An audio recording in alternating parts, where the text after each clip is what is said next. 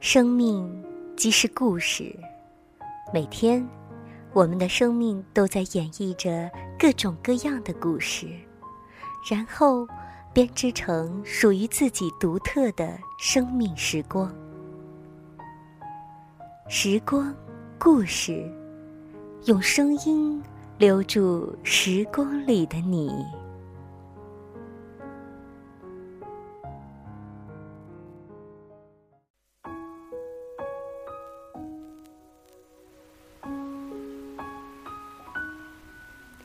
亲爱的朋友，你还好吗？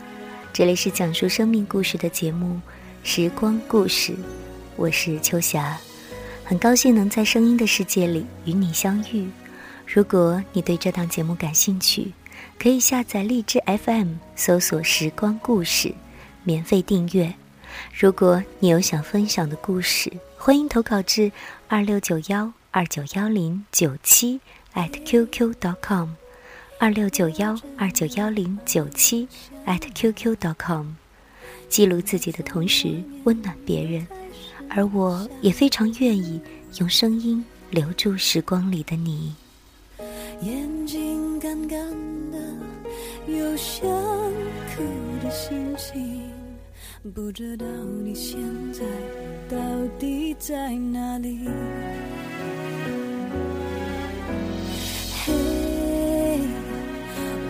真的好想你。一夜之间，我生活的城市广州就从夏天变成了秋天。衣柜里的衣服还没有来得及整理，棉被还没有来得及晾晒，气温就骤然降了下来。这个城市从来都不曾四季分明，而我想要的秋天，从来都是来得极其晚且短暂。可以穿着毛衣悠然行走在落叶随风而起的马路上的日子，真是少极又少的。脱掉裙子穿羽绒，脱掉棉袄穿短袖，这是广州在天气这件事上给我最深的印象。还有就是那些连家里的墙壁都会透出水来的湿润润的日子。当然，也有被寒冷袭击的人们羡慕的冬天里。灿烂的阳光。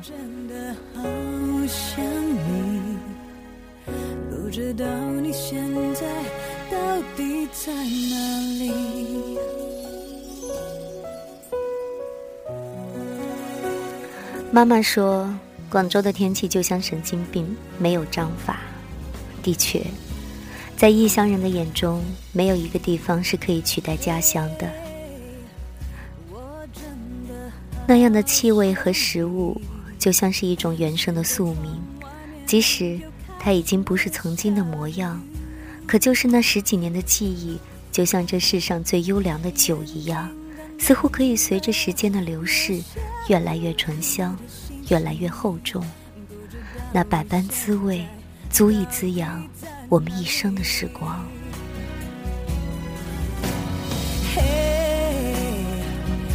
这就是对于外地人来说，总是无法真正融入到这个你同样付出爱、付出青春、付出心血的城市。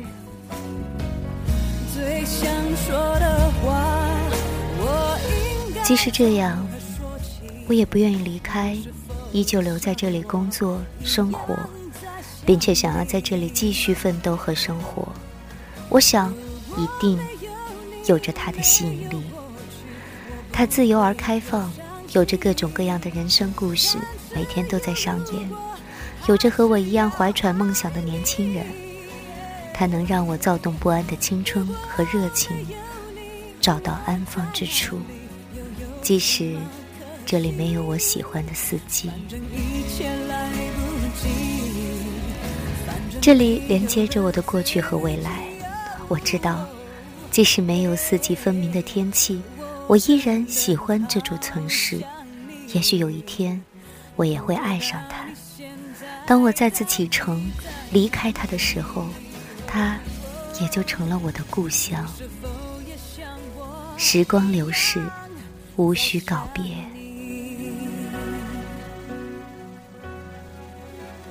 在今天的节目当中，想要跟你分享的是新浪专栏作家张小普的故事：十月已逝，无需告别。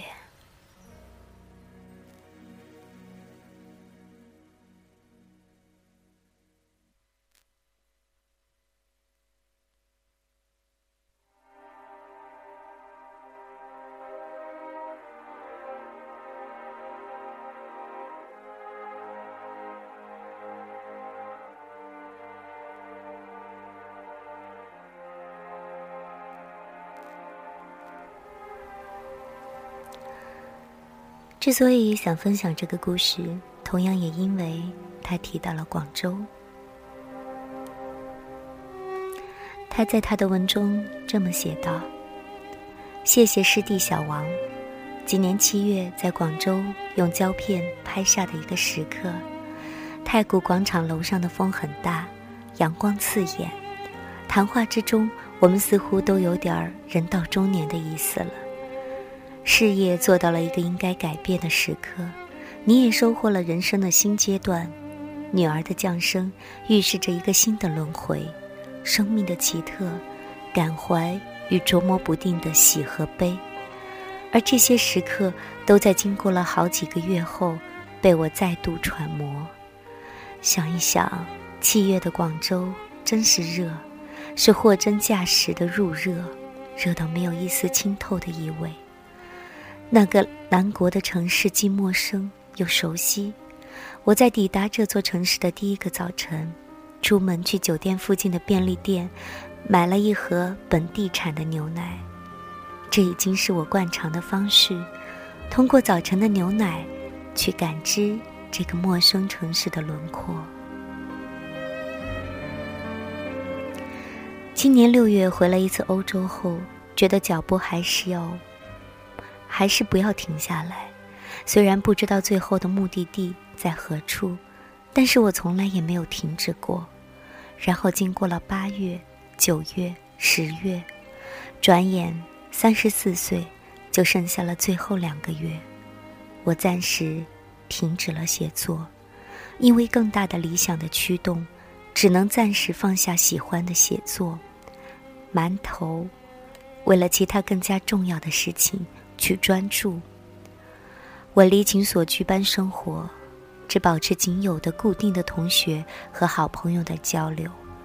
我有时候会很羡慕以前认识的媒体人，他们飞来飞去，他们在各种派对、时尚的群落中起起落落。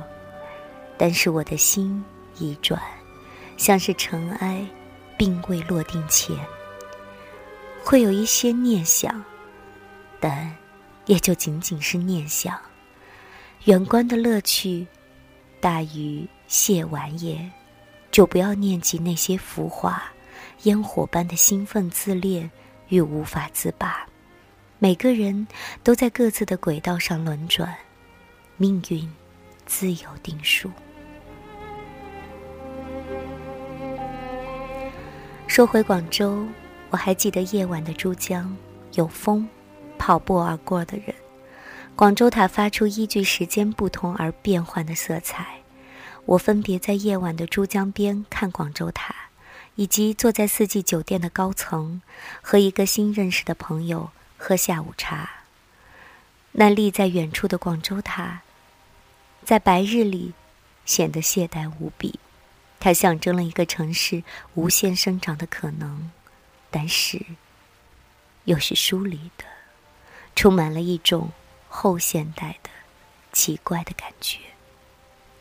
广州被这广州塔分割出清晰的新旧脉络，仿佛是故意画出的界限，让我狐疑。我原来发现，有的人注定是你生活的过客，他们只和你发生了最初级的接触而已。我很多时候为了某些我觉得是朋友的人。付出很多，却是热烈之后的冷然，很让我伤心。有的人即便在远方，也可以因为喜好、兴趣的相似走到一起来，这是让人觉得生活原来是因果的一面，也忽然觉得偶尔充满惊喜，不期而遇，以及一点点的欢愉。我在广州，有一个香港的朋友 A 坐了火车来和我聚会，夜晚点了几道广州的菜式，酒店里的起伏、欲望似乎被疲倦吞噬，举棋不定。并非明白清楚姻缘的线索，不能生拉硬套。我一直以来不会去写故事性的小说，因为我觉得各自人生的精彩，其实都好过娇柔造作的文字编造。我们忧郁又彷徨，自我又敏感的和这个世界打着若即若离的交道，这本身就是小说。比如，这个香港的 A 来到广州，我们都情不自已，开始用自我的情绪写了小说。我觉得这篇即兴的小说有一个广州的背景，从我住的酒店窗口看到那闪烁的太古广场的巨大商业造型，恍惚中吐露着极大的失落与虚无。我坐在广州文华东方酒店的餐厅里，我看到对面小区的泳池，骄阳下的蓝发着光。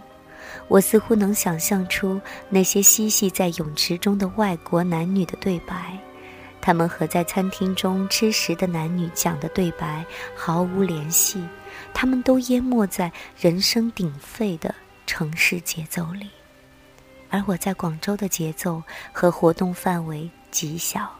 显示了一种疲倦和懒散的姿态，包括连续两晚去同一家餐厅吃晚餐，只是换了对象。但是我很开心见到了学电影的两位师妹和一位师弟。广州的老城，只是师弟开车经过，竟然全部忘记了。被《城市画报》的编辑邀约去做了一次聊天的节目。广州潮流文化的风格，在那栋改造的民国感的楼宇中显得非常好玩又轻松。随后，终于去了《城市画报》的办公楼。整个南方报业楼的老楼部分，仿佛时光倒流，是好事。我想起了我初初阅读这本杂志的二十一岁或者二十岁的样子，情叹。以及南国的想象。今年六月从欧洲回来，我已搬家到了这座城市的另外一个区域，因为有一个大型的公园——毗邻杜甫草堂。我慢慢喜欢上和这些静物对话，习惯了散步，在夏天看天空的流动。我去看碑拓。读古诗，挖掘更古旧的文字，我觉得他们都有一种灵魂出窍的忧伤，是被冲刷的样子。但是，我并非刻意去寻救，一切都是看到的即是的意思，不求信圣洁。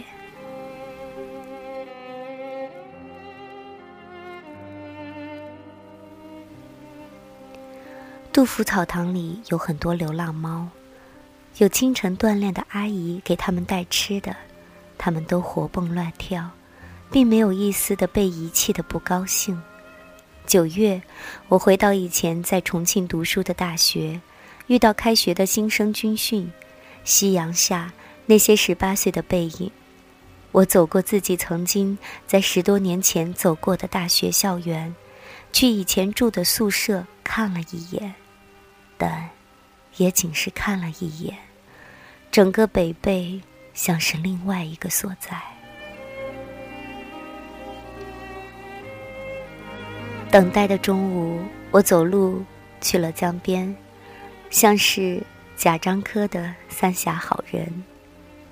这座荒诞而不真实的城市，那江，那阶梯，那小街道上的人影，只是我内心空白。并觉得想赶紧离开。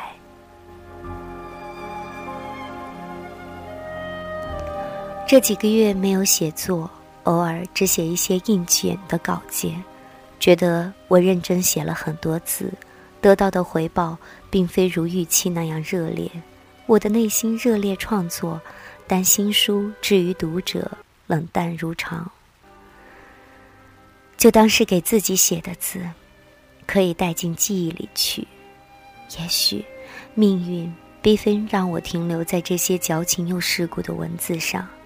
我写我画，旅行的字似乎到了可以说再见的时候，所以我就把这些文字的叙述全部关闭。不过最近还有一本关于猫的散文集，我写了一张设计师王天墨的猫。此外，还有一本关于旅行和美食的书，我写了一张关于我在冰岛的旅行。但是，等到这些书上市。可能还有一些时日。除此之外，我把心从写作中抽了出来，并如萧红写弃儿一般，心怀厌恶，不想去共鸣，甚至想否定这些已经出版的字。即便是再用力写，却是自我的话。简单用怀才不遇来归纳，似乎也是不公道的说辞。就当是一个生命的插曲，唯一可以抓得住的是，时间敲打，还有两个月，今年就结束了。计划去一次杭州和上海，订好了机票。此外，想在大雪纷飞的日子飞回北欧去小住一段时间。我不喜欢熟络，我不喜欢粉饰的那些圈子。我孤独着，也不需要告别的话。我能感觉到刀子在手臂上划出的伤口的疼。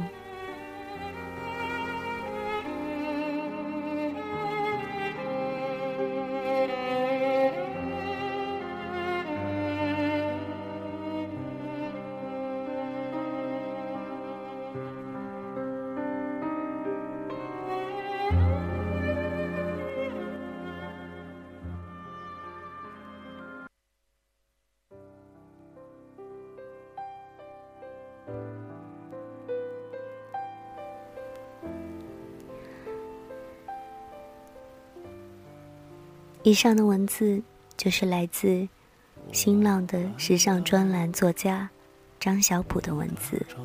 十月已逝，无需告别。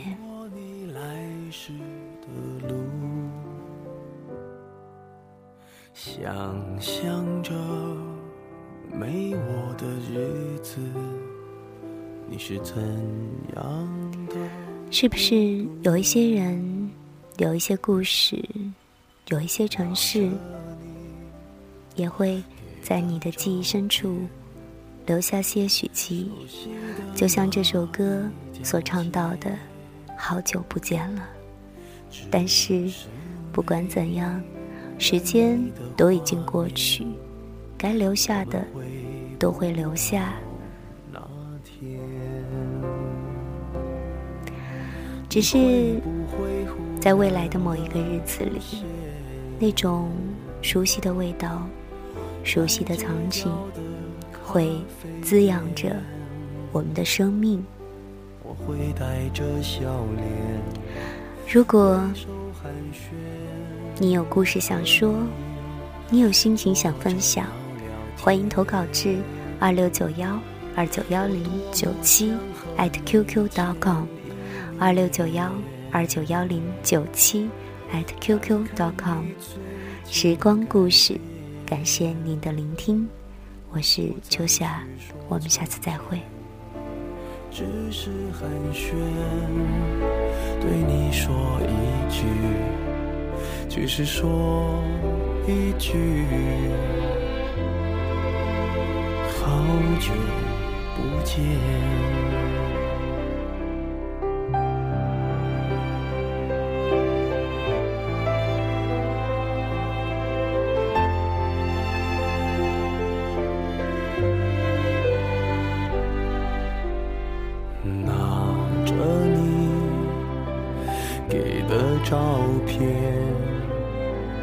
熟悉的那一条街，只是没了你的画面，我们回不到那天。你会不会忽然的出现？在街角的咖啡店，会带着笑脸，挥手寒暄，和你坐着聊聊天。我多么想和你见一面，看看你最近改变。不再去说从前，只是寒暄，对你说一句，只是说一句，好久不见。